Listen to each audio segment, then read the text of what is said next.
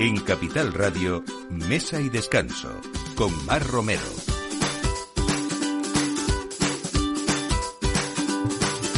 Buenos días, aquí estamos como cada domingo en la hora del aperitivo para sugerirles no solamente buena gastronomía, buenos vinos por supuesto, estamos en plena temporada de, vendimia y por lo tanto buenísimos viajes también y sugerencias un poco para todos, divertidas, desde los más mayores hasta los más pequeños. Hoy les proponemos irnos de viñedo en viñedo en alta velocidad porque estos meses de septiembre, octubre y noviembre pues son los mejores para disfrutar de vendimias, de bodegas y de vinos, pero pues en tren con la red de ciudades AVE, todo esto es posible y hoy nosotros le invitamos a que disfruten pues de viñedo copa en mano, que, que eso es más que posible.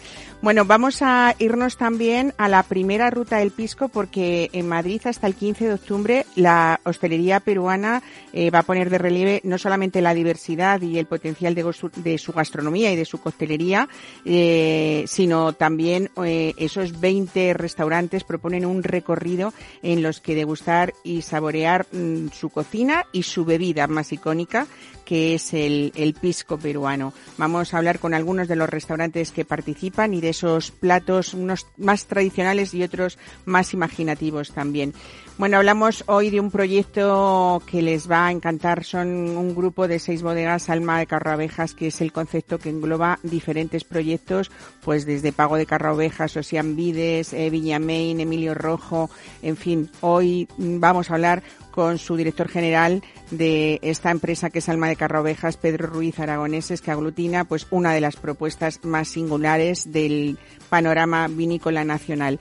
Y hablamos también de vinos que a veces eh, viajando no se nos ocurre eh, ir hasta Extremadura para adentrarnos en esa denominación de origen de Ribera del Guadiana, pero sobre todo para adentrarnos en esos vinos de, de la raya, esa frontera terrestre que existe entre España y Portugal y que es una clara unión entre el Alentejo y la Tierra de Barros. Y hoy tenemos con nosotros a Fernando Jiménez Alvear, octava generación de bodegueros, presidente de esta bodega de Palacio Quemado. Y vamos a ver cómo resultan y qué vinos dan estas variedades portuguesas en España. Pues todo esto a partir de ahora empezamos viajando con diferentes recorridos sugerentes. Así que quédense con nosotros esta próxima hora. Bienvenidos a Mesa y Descanso.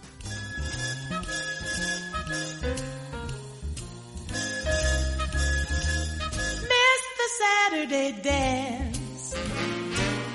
Heard they crowded the floor. Couldn't bear it without you.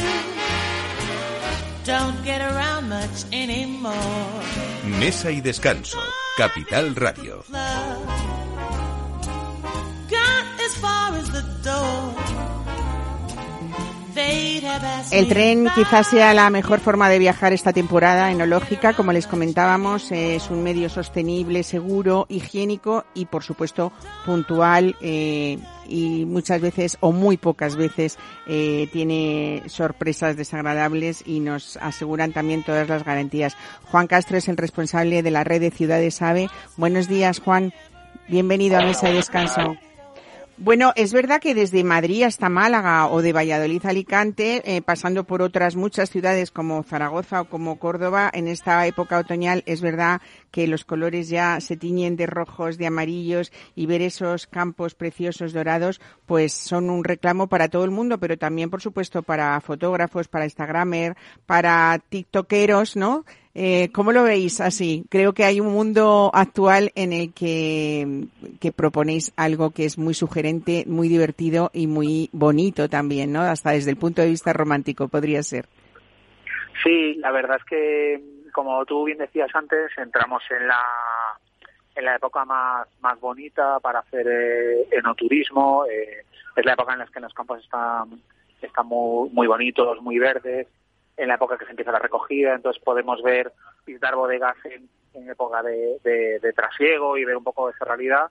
Y bueno, el tren te permite hacer esto de, de forma muy cómoda, de forma muy segura, porque cuando vamos a una bodega seguramente si te queremos disfrutar de, sus vinos, pues bueno, un problema que tienes con el coche en el, en el tren no lo tienes. Y luego otra cosa muy importante, el acceso a muchas de las rutas del vino que tenemos dentro de la red de ciudades, ¿sabes?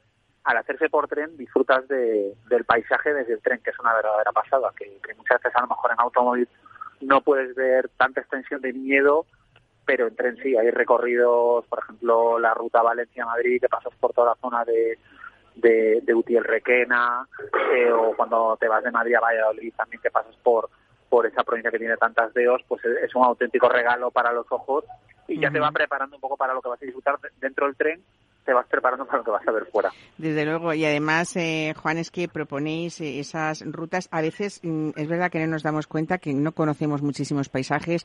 Algunos de ellos eh, que proponéis en vuestra web son paisajes inéditos.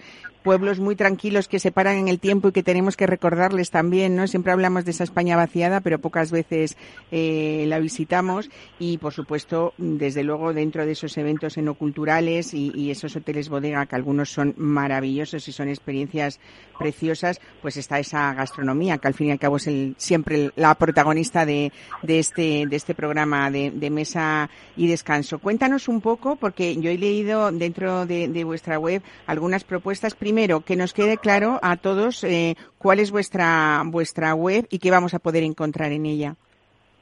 Sí, en nuestra web, que es www.avexperience.es, pues bueno, como bien dice el, nuestra URL, nuestra web, aquí el, lo que se trata es del usuario acercar una experiencia de consumo de forma muy rápida. Este, este es un proyecto, Ciudades Ave es un proyecto que integra a las treinta y pico ciudades que están conectadas por la alta velocidad, como algunos oyentes sabrán y otros no, pero lo digo, España es el segundo país detrás de China con mayor tendido a alta velocidad del mundo, que es casi nada. Entonces la suerte que tenemos y la suerte que tenemos es que, que estas redes de alta velocidad son como las venas de un organismo y recorren prácticamente toda, todo, todo nuestro, nuestro país. ¿Qué ocurre? Que esto confluye con que en España tenemos también una gran cantidad un gran número de denominaciones de origen que han articulado y han desarrollado eh, una ruta del vino, cada uno de ellos. ¿Qué es una ruta del vino al final? Bueno, pues una asociación de bodegas, hoteles, empresas de turismo activo que te ofrecen una, una experiencia enológica. Esto lo hemos integrado dentro de, de, nuestra red, de nuestra web. Los usuarios podrán ver que se pueden comprar siempre el tren acompañado de una actividad o de un alojamiento, o las tres cosas, ¿vale? Entonces, en, nuestra web, en la pestaña de experiencias, seguramente los usuarios si se meten podrán encontrar un montón de, experiencias enogastronómicas, eh, visitas en bici por viñedos, foodie etcétera, en las diferentes partes de España. Te puedes encontrar, como tú decías, por ejemplo en Antequera, que es un pueblo, no, no es una de las grandes ciudades super conocidas como Málaga, un Córdoba o Valencia, sino es una pequeña población con, con un atractivo brutal en el que durante esta época pues hacen visitas teatralizadas, catas teatralizadas, que es una auténtica gozada. Villena, por ejemplo, pues en Alicante, otro pueblo a lo mejor muy desconocido para los oyentes, que es una de las capitales de la, bueno, es la capital del Alto Vino y una de las capitales de la ruta del vino de la Deo de Alicante. Una zona en la que además hay un vino muy afamado que se llama Fondillón, que es un vino dulce que era uno de los favoritos de, de, de, los reyes de, España hace muchos siglos y que tiene una historia tremenda. Y bueno, eso es lo que pretendemos en, en Ciudad de acercar en esta época del año a esas capas no gastronómicas que, que el usuario puede conocer de forma, como tú decías, cómoda, sencilla y con gran confort. Claro, sobre todo esos alojamientos singulares que hay, ¿no? Y, al fin y al cabo eh, toda la combinación son joyas eh, culturales que, no, que nos proponéis a través de, vuestra, de, vuestra web. Algunas experiencias incluso únicas y exclusivas. ¿Ha habido el caso de que alguien os proponga algo mm, para grupos grandes eh, como muy exclusivo o, o que tengáis que hacer a la carta algo en concreto? Sí, uno de, de los principales objetivos de, esta red desde que se fundó es el acceso al mercado internacional. ¿vale? Nosotros creemos que, que la alta velocidad española es un, es un combinado genial para ese gran viaje que hacen pues, los latinoamericanos, los americanos o, los asiáticos, que se vienen a, a Europa eh, pues como 15, 20 días y uno de, de, los viajes que hacen es, es España. ¿vale? en muchas ocasiones, aunque parezca mentira, se lo recorren en autobús, ¿vale? Esto, es viajero. Entonces nosotros lo que proponemos es que se recorran en tren. ¿Por qué? Porque vas a ver mucha más España en el mismo tiempo, o en mucho menos tiempo vas a ver más España, ¿vale? Entonces ahí muchas veces sí que cotizamos cotizamos grupos, a veces pues son grupos de, a lo mejor de, una empresa en concreto que vienen a hacer una actividad de ocio a, España, o a veces son grupos de viajeros, por ejemplo el turismo asiático viaja muy, muy en grupo y sí que en ocasiones a la gente de viajes que tenemos, que nos lleva toda la comercialización, nos piden cositas a la carta. Entonces, pues a lo mejor eh, recuerdo una vez que nos pidieron eh, nos tuvimos que buscar quién producía vino halal, halal que era para una expedición, por ejemplo, de turismo israelí. Es decir, que sí que me ha venido a la cabeza ahora eso, pero sí que nos piden a veces cosas un poquito especiales y como tenemos la suerte de que ya tenemos un sector turístico muy eficiente y muy profesional, pues somos capaces con un poquito de tiempo de, organizarlo. Pues nada, 31 destinos asociados, eh, algunas de las ciudades que ya has nombrado. Eh, a veces nos es eh, difícil pensar que tenemos al lado, si hablamos de Madrid, aunque en esta emisora nos escuchan desde muchos puntos de España, pues a pocos kilómetros de esa gran urbe que, es la capital podemos disfrutar de experiencias igual enológicas y a veces en paisajes rurales que, creemos que, que no tenemos por ser por ser la capital de España, pero en Madrid también, también hay campo. Hay además, aparte de estos 31 destinos asociados, Juan, dos ciudades adheridas también a, ciudades AVE, ¿no? Sí, estos 31 destinos al final son, eh, son, son ciudades, destinos que tienen parada de tren ya en funcionamiento y luego tenemos otra figura dentro del dentro de, de ciudades AVE que son lo que tú has dicho, que son ciudades adheridas, que son ciudades que están a la espera o que la llegada del AVE es inminente y entonces ya se asocian a nosotros porque intentamos hacer promoción un poquito antes, adelantarnos un poco a la llegada del AVE para ir publicitando, publicando estas, estas ciudades. Uh -huh. que son Elche y Murcia, me parece, ¿no? Sí, Murcia y Talavera, ¿no? Talavera de la Reina, ¿no? Murcia y Talavera, perdón. Sí, Murcia y mm. Talavera de la Reina. Sí, pues están, bueno, ya sabes que Murcia está el AVE ahí que siga, que si no llega, y bueno, eh, ellos están colaborando con nosotros desde hace años haciendo promoción. Y Talavera de la Reina, desde hace poquito están con nosotros también, y bueno, también hacemos hacemos promoción de ellos para preparar un poco esta llegada de la alta velocidad. Pues nada, un trabajo precioso esa promoción de, de, todos estos destinos que estamos contando y sobre todo también esa creación de, de ofertas y, y productos singulares que, que, podemos encontrar en, en vuestra web. Vamos a repetirla, Avesperience, Aves con X, Avesperience. Punto, punto, com o punto es. Punto, es. Punto es. y ahí pueden encontrar, eh, hay un buscador súper sencillo, en el que se pueden componer el viaje lo pueden pagar, se le emite el bono, es decir, desde tu ordenador puedes acabar en la bodega directamente. Y hay un teléfono de contacto de, de nuestro servicio de booking, cualquier problema, cualquier incidencia que tenga el, cliente, puede llamar ahí para resolver cualquier cualquier duda. ¿vale? Es decir, hay un departamento de reservas detrás gestionando un poco todo esto para que la experiencia sea lo más grata posible. Genial, pues nada, experiencias una vez más enológicas, festivales, catas, cursos y, y recorridos en torno al vino en esta época de otoño preciosa y que siempre inevitablemente tenemos que hablar de pues una joya de nuestro país que es no solamente el paisaje sino también los vinos. Juan Castro, responsable de la red de ciudades AVE, muchísimas gracias por estar hoy con nosotros y contarnos todo esto. Un abrazo. Muchísimas gracias a vosotros. Invito a todo el mundo a visitar nuestra web, experience.es. Gracias, hasta luego.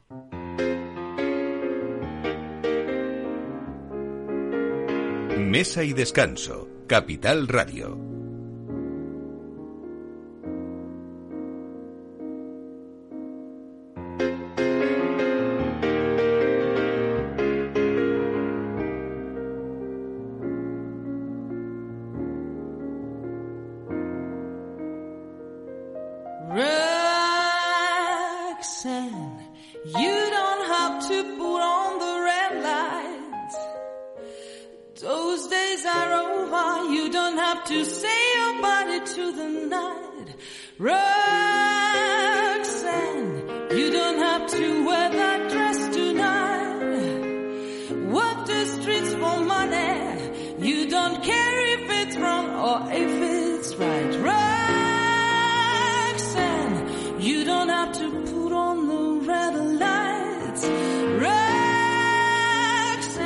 Les hablamos ahora de uno de los proyectos vinícolas más deseados de este país, sobre todo si hablamos eh, no solamente de estrategia y de emprendimiento, sino también de humanidad, de corazón y de equipo. Hablamos de Alma de Carraovejas y con su director general Pedro Ruiz Aragoneses. Pedro, buenos días, bienvenido a Mesa y Descanso. Buenos días, Mar, muchas gracias, es un placer. Bueno, mm, te habrán dicho muchas cosas en los últimos años, pero no sé si estás de acuerdo y todos pensamos que esto es verdad, que, que has sido y estás siendo un gestor inusual eh, porque has puesto mucho de pasión en una empresa, mucho de inconformismo, pero también mucho foco en las personas y con eso estás construyendo un legado histórico que es envidiable para, para el sector, ¿no? Bueno, muchísimas gracias. Ojalá, no lo sé. Eh, yo creo que el tiempo, el tiempo dirá, el tiempo es el que habla al final. Y, bueno, las personas siempre son lo más importante que tenemos en, las empresas, ¿no? Al final, el equipo es fundamental. Uno solo puede llegar hasta donde puede llegar, pero pero si queremos llegar más lejos hace falta tener un equipo, decimos siempre en Alma que, que, que es mi sueño, ¿no? no es el sueño de Pedro ni es el sueño de mi familia, es el sueño de, el sueño común compartido de las más de 200 personas que formamos ya hoy lo que es Alma y que tenemos que tener claro que, que todos queremos ir al mismo sitio, que todos empujamos, que sentimos esa pasión por lo que estamos haciendo y que yo creo que ese es el motor realmente que hace que las cosas se multipliquen y que haya sido tan rápido en este tiempo no el, el crecimiento o la llegada de otros proyectos que, tienen que tener siempre con una esencia muy clara de lo que queremos hacer y de cómo lo estamos haciendo. Bueno, vamos a hacer eh, dentro de lo posible una breve eh, un breve recorrido por toda esta historia y empezamos diciendo que tú eres psicólogo de formación y yo mm, eh, comento esto porque sí que esa formación ha influido mucho en tu manera de ver este equipo del que hablas y, y esta empresa también, ¿no? Sí, totalmente. Yo cuento como anécdota muchas veces, eh, hay dos cuestiones. Una, yo empecé empresariales y lo dejé porque me aburría el primer año, no llegué ni a cumplir el, primer curso. Y cuando dije a mis padres que quería estudiar psicología, me dijeron que, bueno, mi padre me dijo, estudia lo que quieras, que acabarás en la empresa familiar. Y yo en ese momento no quería estar en la empresa familiar y no, no, no estaba pensando en otras cosas. Y luego para mí, la llegada, un poco lo que decía Steve Jobs, ¿no? De unir los puntos hacia atrás, eh, digo, los no entendía por qué no me gustó empresariales y porque ahora el mundo de la empresa me, apasiona, ¿no?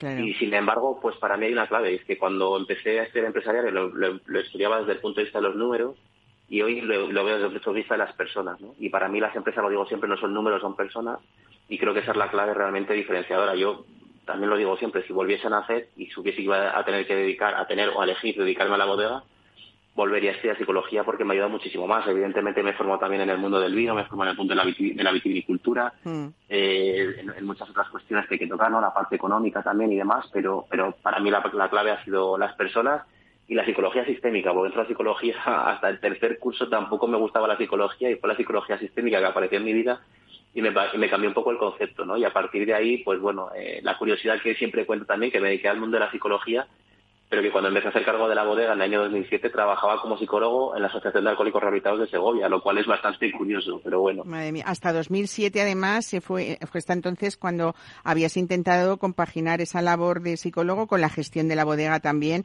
que eso yo creo que fue un reto importante, ¿no? Imagino.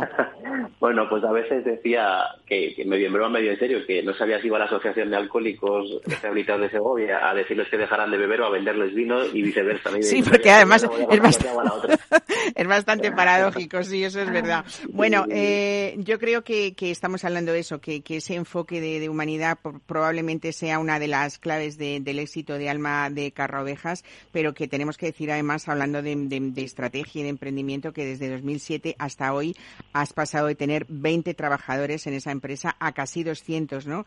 Y bueno, aglutinas ahora mismo pues alguna de las propuestas yo creo que más singulares del panorama nacional, ¿no?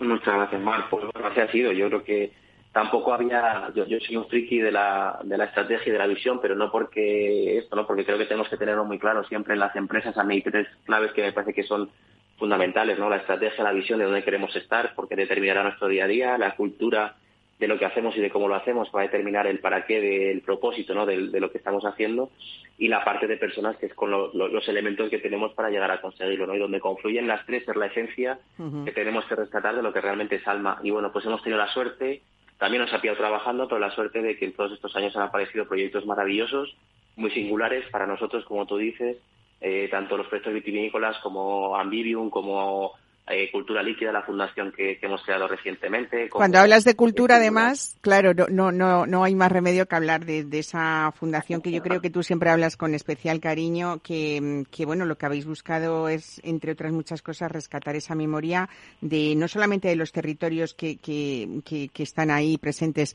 en nuestra, en nuestra España del vino, sino también esas historias, ¿no? De la gente mayor que tú has querido que nos dejen el legado de alguna manera y no perderlo, ¿no? Sí, yo creo que, bueno, de alguna manera es nuestro nuestro legado también, ¿no? Cómo podíamos dejar, cómo podíamos devolver todo lo que estamos recibiendo, ¿no? De, la sociedad de alguna manera, eh, de, otra forma, ¿no? Y cómo podemos preservar y cuidar y, incluso llevar a otro nivel la cultura del vino, ¿no? Y no para hablar de nuestros proyectos, sino para hablar en general de los lugares, no solamente de los que nos encontramos, como dices, sino de los que no nos encontramos y no para hablar de nosotros. Quiero decir, nosotros ya tienen que hablar los vinos que elaboramos o los proyectos que estamos haciendo, pero cómo podíamos rescatar la parte histórica, cómo podíamos ligarla con el momento presente y cómo podíamos dejar algo para el futuro. Y eso es la parte de memoria, memoria oral y escrita que estamos eh, trabajando con, que está haciendo maravillosamente bien Cristina Alcalá y Esther en la Fundación, trabajando y recuperando esos, esos testimonios, ¿no? Y, y bueno, pues todo ese material que es un patrimonio, yo creo, maravilloso, que no está escrito en ningún sitio y que queremos recuperar. Y por otra parte, pues bueno, el tema de la editorial en la que estamos trabajando, primer libro, el de Wedelens, eh, de los vinos del noreste de España, que es una de las mejores obras que tenemos en España sobre el vino y recientemente pues estará en el mercado la próxima, el segundo libro que traducimos al castellano, que es eh, la obra de Simonit Ansip, que son nuestros los asesores italianos en, materia de poda y que bueno pues yo creo es un libro muy interesante para, para el mundo del vino. Desde luego es un trabajo de investigación, de documentación que a veces no nos damos cuenta que lleva muchos meses de trabajo en ese equipo con esas personas que acabas de decir. Teníamos o tuvimos recientemente antes del verano a Cristina Alcalá con nosotros contándonos todo esto, pero fíjate que yo siempre creo que mm, eh, has contado que te apasiona mucho el, tema de la empresa familiar. Eh, recuerdo siempre, fíjate, hace muchos años, esa foto enorme que había en el restaurante, y creo que continúa en el restaurante José María, eh, de tu padre. Quizá también ese amor por la hostelería ha llevado a conseguir también, con todo el propósito y con todo el trabajo, esa estrella desde 2020 para Ambivium, ¿no? Hay muchas cosas que se, que se juntan y se reúnen en Alma de Carrabejas. decía eso, que siempre veía esa foto donde estaba tu abuelo con los nietos que imagino que sois pues tú y tus hermanos, ¿no? Y cómo habéis tenido siempre ese respeto por las generaciones anteriores. Pero tú también has dicho que cada generación tiene que tener su propio sueño, ¿no? A veces intentar seguir todo lo que quieren los padres, mm, bueno, sí, pero de alguna manera componiendo la personalidad propia de cada uno, ¿no? A mí me gustan mucho las citas y porque me parece que representan, en pocas palabras representan mucho, ¿no? Y en Alma tenemos varias, pero hay una que tomamos, y disculpa porque ahora mismo el autor no lo recuerdo, pero decía que son dos, dos, dos, legados duraderos que podemos dejar a nuestros hijos. ¿no? Uno las alas para no olvidar, pero uno las raíces para no olvidar nunca de dónde venimos y el otro las alas para poder volar muy lejos. Y en ese sentido yo creo que tenemos que, ser honestos y agradecidos con las generaciones anteriores, en este caso mis padres, mis padres pusieron el cuadro de, mi abuelo en, el restaurante y, ha estado siempre presente y, lo sigue estando.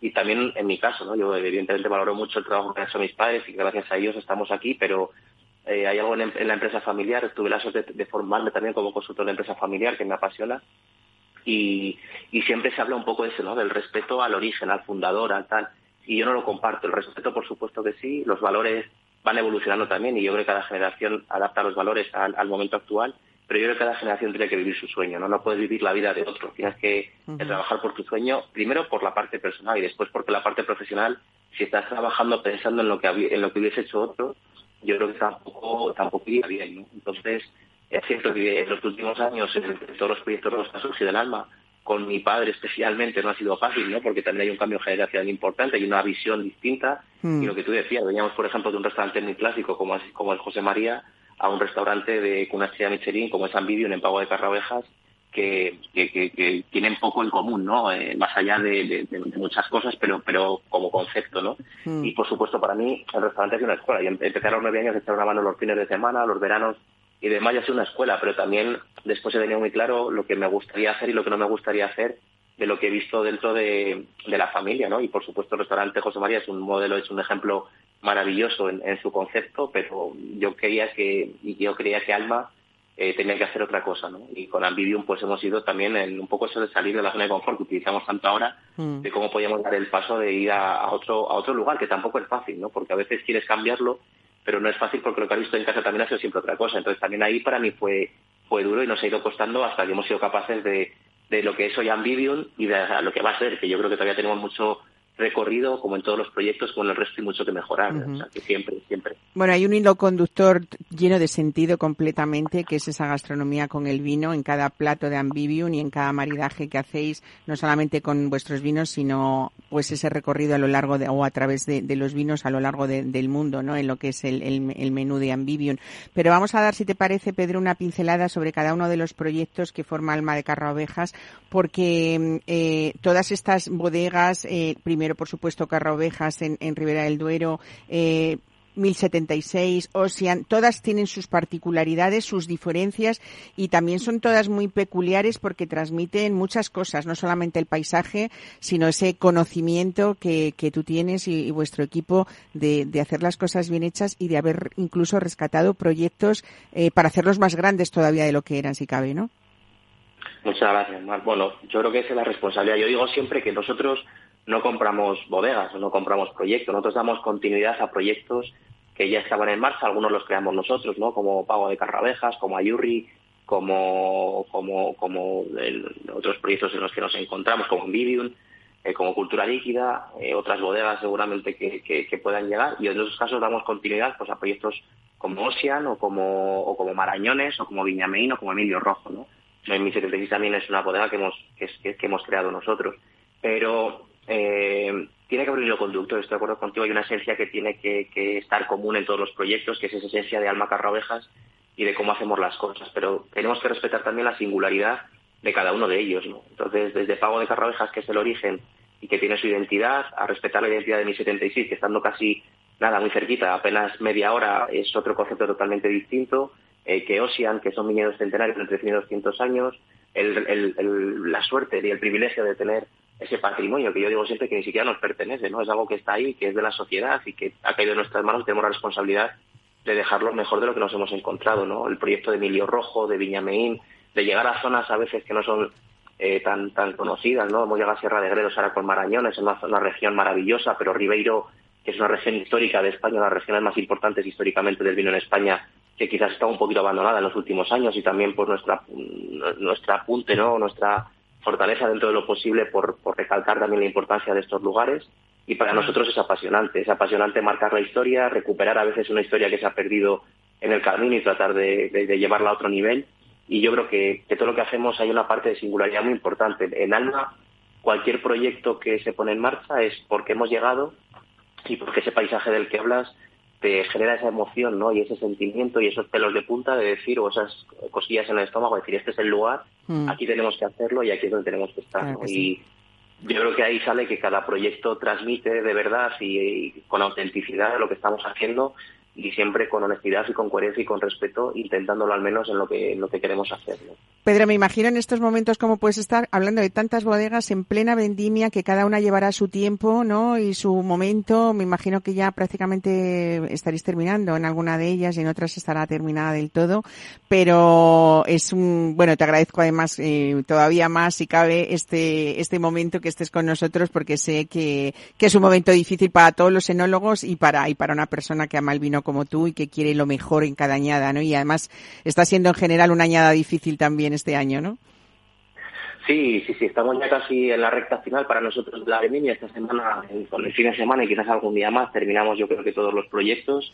Eh, y bueno, contentos. Es un año muy, muy difícil eh, por la sequía, por las altas temperaturas. Uno de los grandes retos que tenemos por delante es el cambio climático, no, no hay duda, ¿no? Y también muchos de estos proyectos responden a esa inquietud, ¿no? Por buscar zonas con, mayor frescura, más adaptadas mejor a lo, a lo que queremos para el futuro. Y, bueno, parecía un año que iba a ser muy, muy, muy difícil, muy, muy complicado. Esta mañana hablaba con Mariano García, ¿no? Que es una institución aquí mm. en el mundo del vino en, España y en la Ribera del Duero.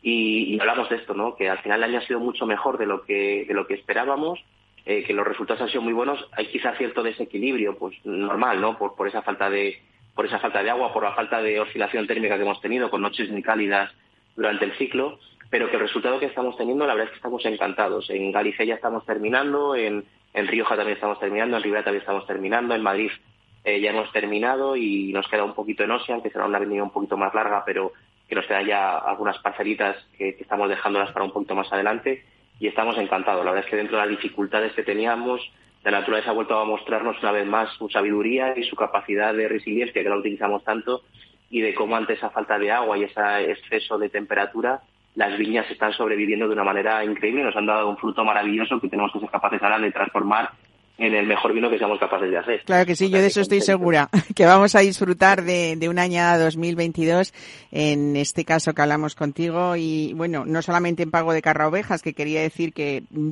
hace mm, casi un año todavía nos ha cumplido que, que se ha considerado uno de los 100 mejores viñedos del mundo, ¿no? O sea que no, no esperamos menos de vosotros que, que disfrutar con esos vinos cada vez que abremos una botella de Alma Carra Ovejas. Pedro Ruiz Aragoneses, muchísimas gracias por estar hoy con nosotros. Y bueno, felicidades por ese trabajo y sobre todo, pues eso, por, por esa consideración a nuestros mayores que, que nos van a dejar el, el mejor legado leyéndolo a través de esas publicaciones que hacéis a través de vuestra fundación y que sabemos que vamos a esperar todavía muchos más trabajos porque ahí está el empeño de ese equipo, Cristina Alcalá, tú y muchos más para para que esta fundación que es Cultura Líquida estemos continuamente orgullosos de ella y hablando de, de ella a menudo. Muchas gracias, Pedro. Buen fin de semana.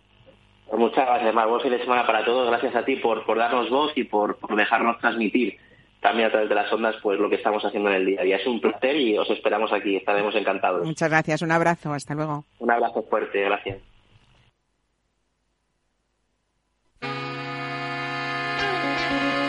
Mesa y descanso con Mar Romero.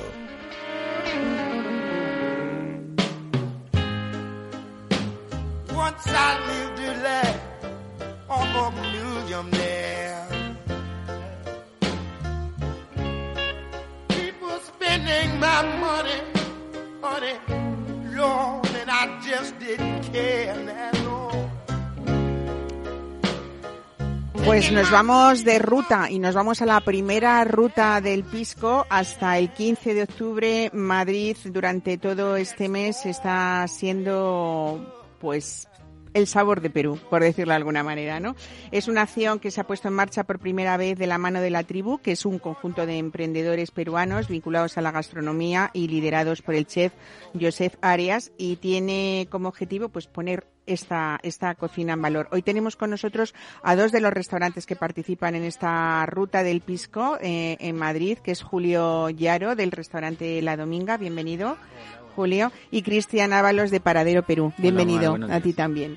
Bueno, eh, ¿qué os parece esto de, de la tribu? Y contadme si este conjunto de emprendedores llevaba tiempo pensándose hacer o, o ha sido uniros de repente, decir, hay que hacer algo, eh, porque hay muchísimos restaurantes peruanos en España y en el caso de Madrid, muchos también, ¿no? Lo veíamos el otro día en la Embajada de Perú, eh, que nos decían los números, más o menos cuántos son. Ahora mismo conformando la tribu o la ruta del pisco, bueno, somos creo que 22 al- a, día de hoy. Se han ido sumando desde que se hizo la presentación en la casa del embajador, a, se han añadido creo que dos más. Y la idea es que esto aumente. Ahora mismo en, en Madrid aproximadamente hay 400 restaurantes peruanos. 400 restaurantes peruanos, madre mía. Bueno, lo mejor de todo esto, que para quien os esté eh, escuchando, es que en este recorrido vais a ofrecer una tapa peruana y un cóctel que lógicamente tiene que estar elaborado a base de pisco y podemos decir el precio, ¿no? Sí, claro, cómo no. 10 euros. 10 10 euros, euros, un un, que cóctel bien, y sí. que, que está muy bien. Bueno, yo creo que eh, yo- a- gracias a esta ruta, mm, pues los hosteleros van a poner de relieve esa importancia y esa infinidad de la cultura culinaria peruana porque hay muchas cocinas peruanas. ¿Podríamos decirlo así o no? Sí, sub- ¿Eh? subgéneros, digamos, dentro O subgéneros. de... Sí, dentro la de cocina esa- peruana tiene muchas influencias, así que cada una tiene una rama bastante marcada. Ujú. Bueno, eh, en, en tu caso, en, en- en La Dominga, eh, es un restaurante especializado en fusión asiática en Madrid, ¿no? Exacto, nosotros hacemos una cocina fusión muy marcada con la asiática, la Nikkei y unos guiños a la comida chifa, que es la fusión con la comida china. Y la Nikkei es con la japonesa. Pero nuestra gama es más amplia, así que usamos eh, la cocina asiática en sí para eh, resaltar las bondades de la, de la cocina peruana, ¿no? Ujú. Eh, Cristian Ábalos, en, en Paradero Perú, eh, habláis un poco de, de, de qué, de, de mucho mercado también limeño, que es en donde hacéis el, el homenaje o rendís homenaje Sí, todos los días. sí, cas- en- casualmente el nombre del restaurante deriva de, de un mercado muy muy famoso, muy antiguo en Perú, que es La Parada, y lo que queremos es eh, poner en, en alto un poco, eh, darle visibilidad, ¿no? A esa cocina tradicional, la cocina de mercado, la cocina callejera, ¿no? Que, que tanto valoramos nosotros los peruanos. Yo creo que además es que aparte de esa riqueza hay una diversidad cultural en Perú que ha hecho pues que su gastronomía sea exquisita, sea muy variada eh, y muy reconocida. Por ejemplo, en vuestro caso, ¿cuántos años lleváis eh, en Madrid con vuestros restaurantes? Mira, fíjate que buena pregunta porque nosotros quizás somos los, los más benjamines. Tenemos Acabamos de cumplir cinco meses, creo, ¿verdad? Rina cinco meses. aquí. Eh, y estar al lado de restaurantes eh, antiguos, restaurantes tan prestigiosos, o sea, nos ha enriquecido muchísimo.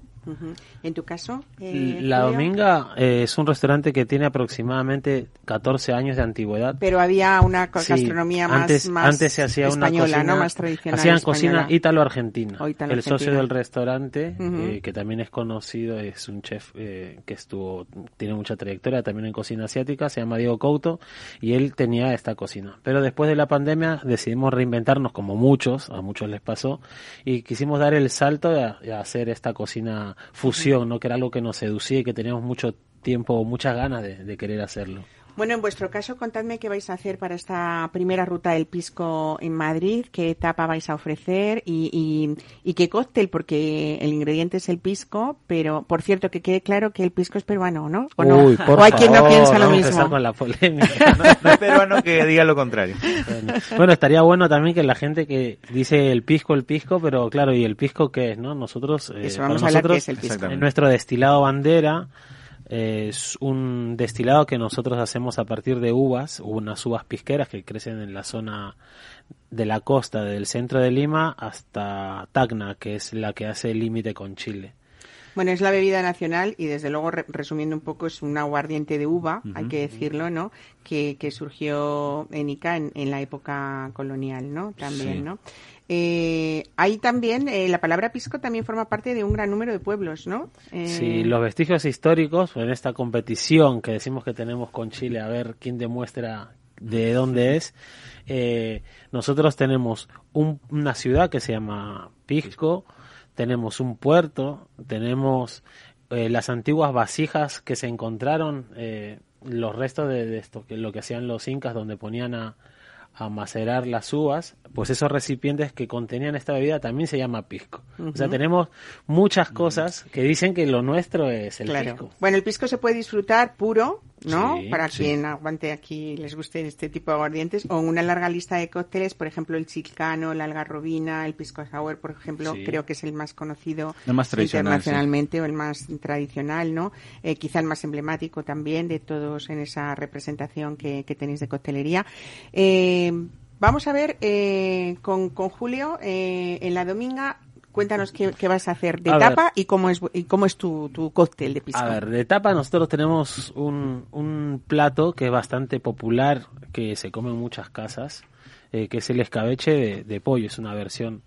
Eh, vosotros tenéis el, el, escabeche, pero el nuestro pues es de pollo y nosotros para darle nuestro toque tiene un ingrediente que es muy utilizado en la gastronomía peruana que es el ají panga, son unos ajíes que están deshidratados al sol y que aportan mucho mucho aroma y mucho sabor, un toque ahumado a nuestras comidas. Así que nosotros eh, hemos querido realzar nuestro cóctel con este escabeche, ¿no? Y nuestro cóctel es un chilcano, que es una bebida, un long que tiene pisco macerado en jengibre. Tiene más sentido porque nosotros en un restaurante con fusión, pues hemos querido realzar el, el, jengibre, ¿no? Y luego el cóctel pues viene reforzado también con ginger ale, que es una bebida gaseosa azucarada con toque de jengibre. Así que hemos querido hacer una bebida bastante refrescante ya como para terminar el verano que, que vemos que, que maría bien también con la tapa que hemos propuesto. Estupendo. Cristian Ábalos, en Paradero Perú, ¿qué habéis eh, elaborado? Eh, un, un, mojito pisco, porque veo aquí mucha hierbabuena, ¿no? Sí, bueno, el mojito, ya sabes, de, su origen es, es, cubano.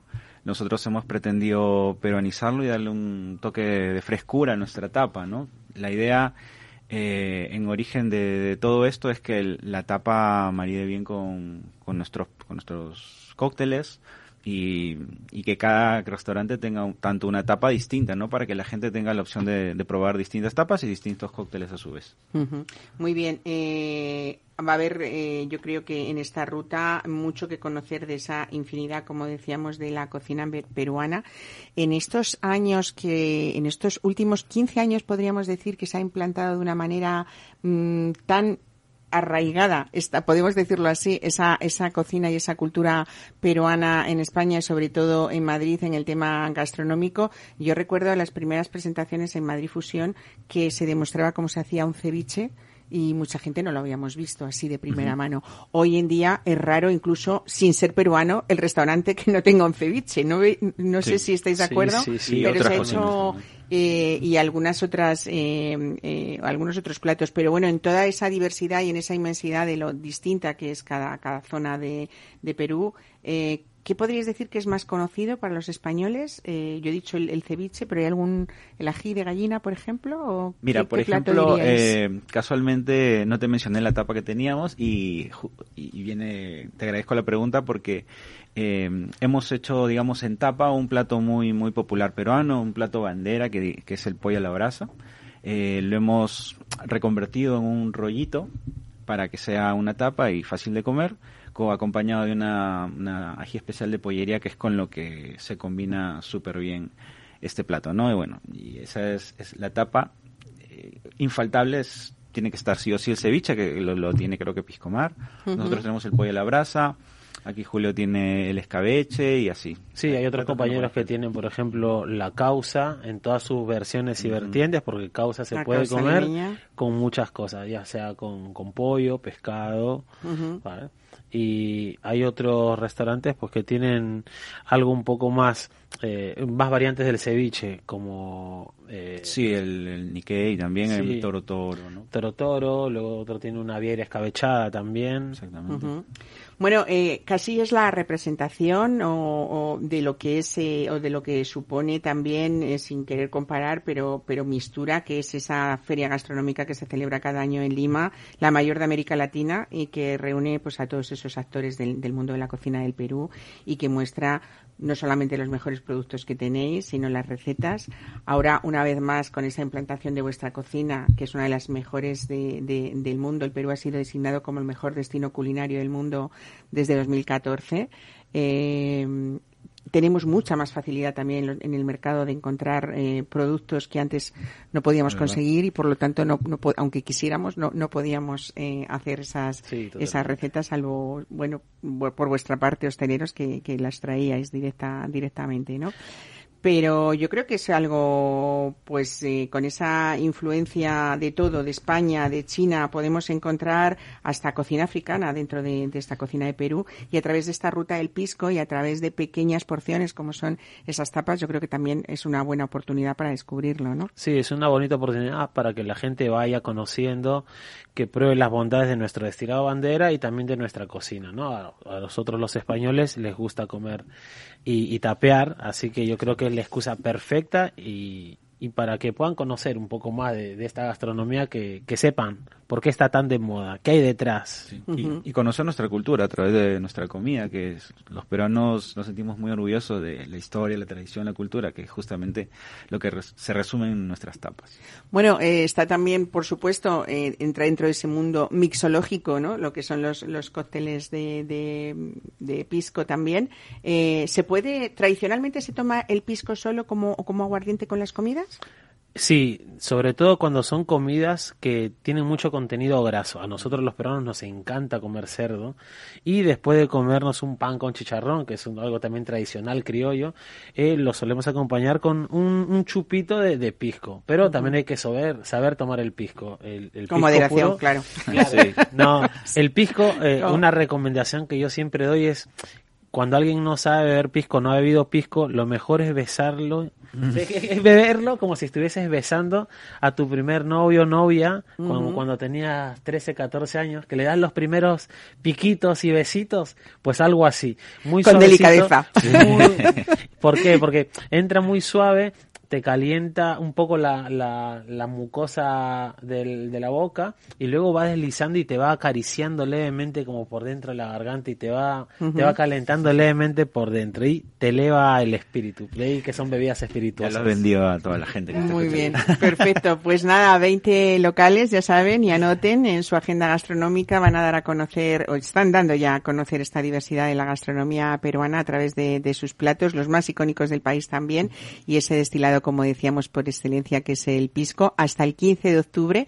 Me imagino que hay una web donde se puede ver toda esta, eh, esta lista de restaurantes, ¿no? Que, Sí. o bueno, el grupo Joseph Arias, seguro que como, como patrocinador, eh, en, que, que ha englobado Sí, es más, y os lo, ha unido a todos. decir, es eh, www.grupoyosefarias.com Ujú. barra la tribu y ahí van a encontrar toda la información de los restaurantes que estamos participando, Ajá. los puntos, la dirección y las tapas que cada restaurante Muy tiene. bien. Y nada, los consumidores, ustedes que también van a formar parte de esta tribu peruana. Espero que no sea la, mm, el- la primera vez, por supuesto lo es ahora, pero que haya más recorridos y, y desde luego, bueno, eh, Ganas no faltan. que por supuesto, aparte de esas ganas, pues desarrolléis toda esa imaginación, esa creatividad, acompañada por supuesto de esa tradición gastronómica que tenéis, que es una de las más ricas del mundo. Así que felicidades y gracias a los dos por estar hoy aquí con nosotros en Mesa de Gracias, Descanso. Muchas fin de gracias por la invitación. Hasta luego.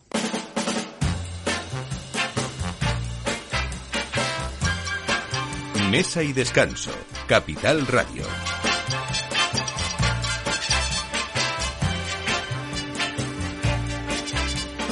When you're alone and life is making you lonely, you can always go downtown. When you've got worries, all the noise and the hurry seems to help, I know. Downtown. Listen to the music of the traffic in the city. Pues hoy queremos terminar el programa con una bodega que pertenece a la prestigiosa Asociación Española de Grandes Pagos, que defiende sobre todo y propaga esa cultura del vino de pago también, que es el que se produce pues en un terruño específico y que refleja sobre todo la personalidad inconfundible de muchas cosas, del clima, del suelo y sobre todo también de sus elaboraciones. Les decía yo al principio del programa que a veces en estos recorridos del tiempo de vendimia, eh, pocas veces se nos ocurre irnos a Extremadura eh, y sin embargo hoy a través de este programa de Mesa de Descanso vamos a viajar hasta allí de, de la mano de, de una persona que es la octava generación de bodegueros, Fernando Jiménez Alvear, que bien tenerte en este programa. Buenos días, bienvenido. Pero hoy no vamos a hablar de Montilla, aunque siempre es inevitable si nombramos Alvear, eh, hablar de, de, de Montilla Moriles en Córdoba, por supuesto por esa grandísima bodega que, que es la vuestra y es la, la más antigua de Andalucía, por cierto, Sí. ¿no? Y una de las más antiguas de España también. Pero hoy venimos a hablar de Palacio Quemado, mm, porque es una bodega, yo creo que aparte de pertenecer a grandes pagos de España, como hemos dicho, muy singular por muchas cosas, ¿no? Entre ellas por esa apuesta valiente que hicisteis hace tiempo y sobre todo por esa representación de esa frontera que es la raya entre Portugal y España, que es donde se ubica ahora mismo Palacio Quemado, ¿no? Sí, sí, no- no- nosotros nos establecimos en Extremadura al principio por lazos familiares, o sea, que fue un poco una, una decisión que, que era pues cómoda porque parte de nuestra familia estaba sentada en esa zona y entonces pues eh, era una especie de continuidad de la, de la bodega montillana más fácil. Pero desde el principio vimos que efectivamente, pues el, aunque la marca Extremadura tiene muchísima fuerza en España, pero el vino no estaba igual de considerado, el vino extremeño. Y muy cerca, sin barrera física, más allá del río Guadiana, pues estaba el Alentejo, que es una zona portuguesa que de reconocido prestigio mundial. Entonces, desde el principio pensamos que había que, que, que usar ese concepto que allí llamamos la raya e intentar importar un poco los, eh, los estilos de vino, las variedades, y cosa que no fue fácil al principio porque la- el vino tiene que hacerse con el boletín oficial del Estado en la mano en España, que es, un- es una cosa absurda.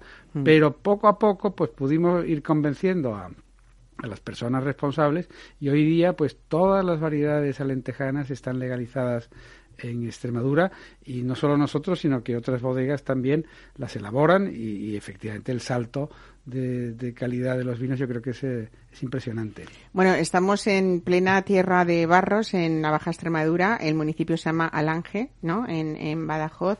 Eh, fíjate que, mm, que, muchos de los consumidores o de los amantes del vino siempre tenemos la sensación de que las denominaciones de origen han ido muy por detrás de los avances que han hecho cada uno de, de esos proyectos que ha, en los diferentes eh, puntos de España, ¿no?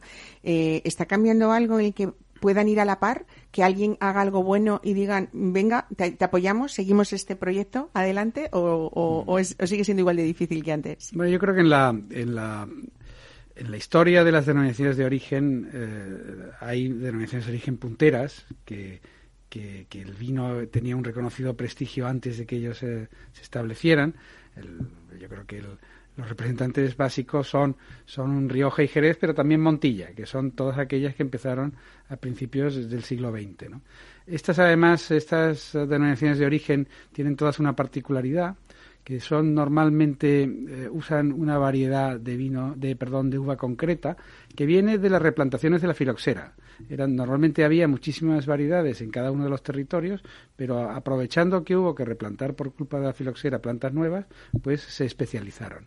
Rioja con Tempranillo, Jerez con Palomino, Montilla Moriles con Pedro Jiménez. Entonces, ahí las denominaciones de origen lo que fueron es eh, un poco sobre una realidad pues a defenderla y a, y a promoverla para el futuro. Pero ese no es el caso de otros muchos sitios de España, donde ha sido al revés, ¿no? Donde los vinos se, tienen que inventar.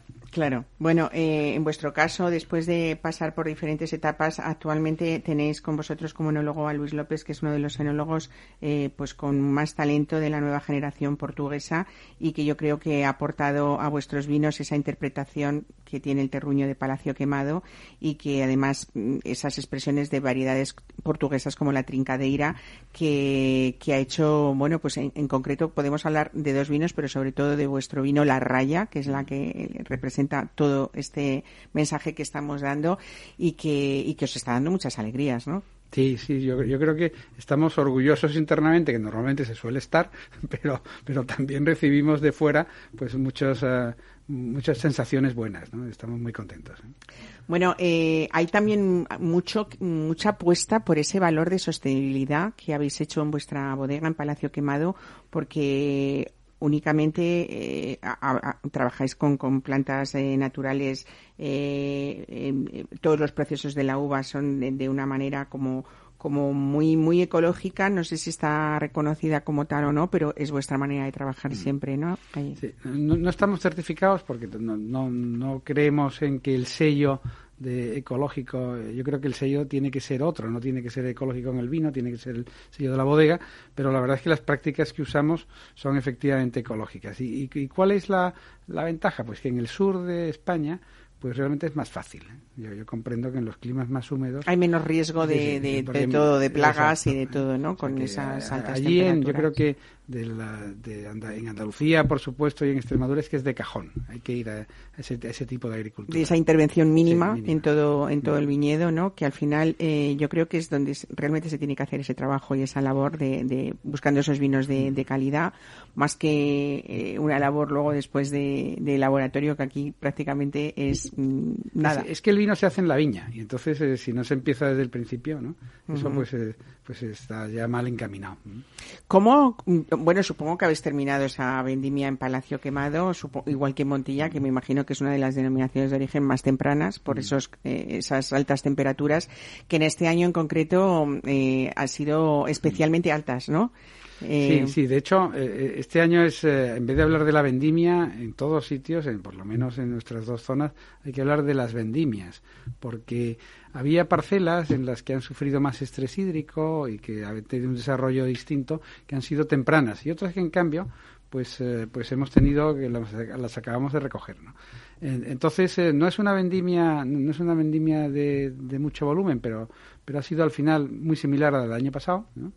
Y, y por otra parte, pues eh, lo que sí hemos tenido son vallas más pequeñas en, que, que, por un lado hacen que los rendimientos sean peores, pero la cantidad, en el caso de los tintos, la cantidad de piel sobre la, sobre el volumen pues es mayor, con lo cual hay más posibilidad de, de extraer. De... Yo lo veo interesante. ¿eh? Ahora sí dicen que, a pesar de que ha habido sido un trabajo como multiplicado, por, por eso que tú dices, porque ha habido varias vendimias, eh, yo estamos preguntando a, a, enólogos de diferentes zonas y parece ser que, que después ha sido como una, una uva muy sana y que va a dar muchas satisfacciones esta añada de 2022, ¿no? Yo creo que sí, ¿eh? porque no está sobremadura, no hay sobremadurez, eh, efectivamente sanidad, pues por lo seco que ha sido el, todo el todo el verano, pues es, es espectacular.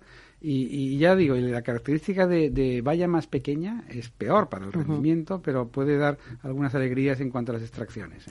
Hemos hablado de la raya, Fernando, eh, pero, pero tenemos que hablar también de la zarcita, que es otro vino de la tierra de Extremadura y que en vuestro caso en Palacio Quemado pues aporta otras variedades que ya no son eh, expresamente portuguesas. Hay garnacha, tintorera, hay tempranillo, uh -huh. hay sirac. Eh, con todo esto, eh, lo que quiero decir es que tenéis eh, muchas, eh, o sea, tenéis variedades que, que aportan esa mezcla. Eh, y que resultan luego vinos muy frescos, a pesar de esos calores de los que estamos hablando. También habéis procurado que esos vinos sean amables en el bolsillo, ¿no? Son sí, vinos que sí, todos sí. más o menos nos podemos permitir en un momento dado, ¿no? Yo creo que nuestro vino Palacio Quemado cualquiera es para, para cualquier día, o sea que no es, mm. una, no es, no es un es vino una de, de las cosas que más se agradece. Un, no, es un vino de celebración. Aparte de calidad, ¿no? Que pero, uno pueda... Pero, pero que es efectivamente la zarcita que tiene, es una base sobre todo garnacha tintorera con turiga nacional, pero no, no, es un vino español, es que lo, lo que la gente no Sabe... terruño, que es lo que importa sí, pero muchas que veces, la gente ¿no? ¿no? sabe es que la raya eh, tiene, tiene ancho a los dos lados de la frontera. Entonces, la zona de influencia de la raya es, es, es, es, es, es bionívoca, es decir, que hay influencias españolas allí y al revés. Y entonces la garnacha tintorera es una uva que también está muy presente en el lentejo, por ejemplo. Y la tempranillo, incluso, allí la llaman tinta roriz, pero también tiene cierta, cierta presencia. O sea que la zarcita es otro vino completamente del entorno. Bueno, eh, nos queda ya muy poquito tiempo, pero sí decir, eh, o qué propondrías tú en, eh, para para esa elección de los amantes del vino cuando uno va a una tienda especializada o va a comprar un vino eh, que entienda que, que no siempre son las mismas denominaciones, a pesar de que nos gustan y que son valores seguros, que hay que hacer una búsqueda mm, pues para encontrarnos cosas muy interesantes como las que estamos hablando, ¿no? Sí, yo por, por, eh, por terminar igual que empezaste, pues la asociación eh, a la que pertenezco, eh, Grandes Pagos de España, somos 35 bodegas, es, es, un mapa precioso de lo que es toda la, diversidad vitícola en, en, España. Yo animo a la gente que, que, que, busque quiénes somos y que nos busquen las tiendas, porque yo creo que así es como se va a interpretar mucho mejor el, el territorio. Además es fácil encontrar Palacio sí. Quemado, ¿no? Sí, sí.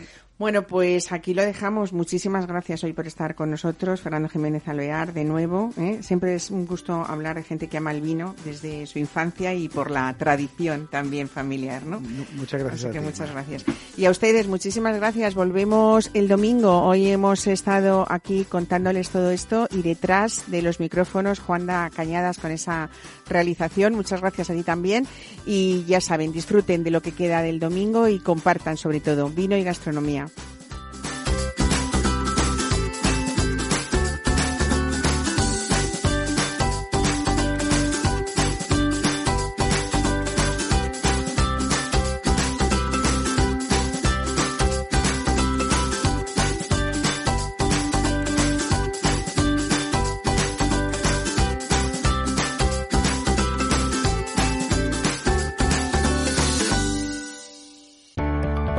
Personas inquietas, Capital Radio.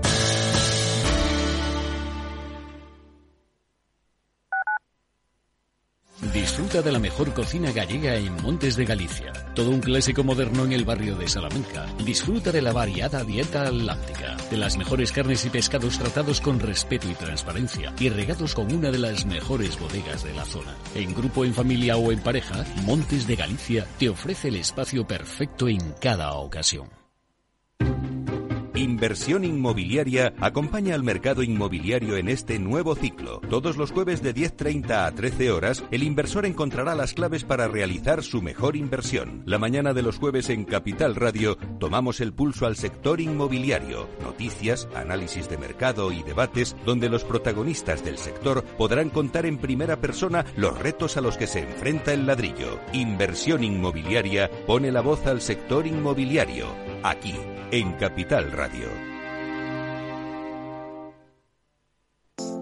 Horno San Onofre. Somos pasteleros y eso nos gusta. Utilizamos materias primas que nos hacen disfrutar y elaboramos todos nuestros productos de forma artesanal, sin sucedáneos, ni margarinas, ni grasas trans. Sabemos que las cosas buenas son importantes.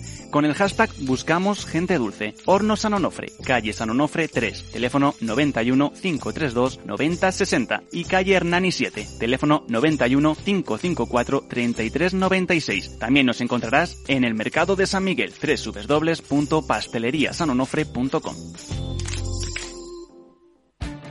Esto te estás perdiendo si no escuchas a Rocío Arbiza en Mercado Abierto. Albert Triola, consejero delegado de Oracle. Yo suelo decir que la digitalización es el plan de pensiones de las compañías y las empresas, con lo cual eso va a llevar a que las compañías van a comprar más software. Mercado Abierto con Rocío Arbiza.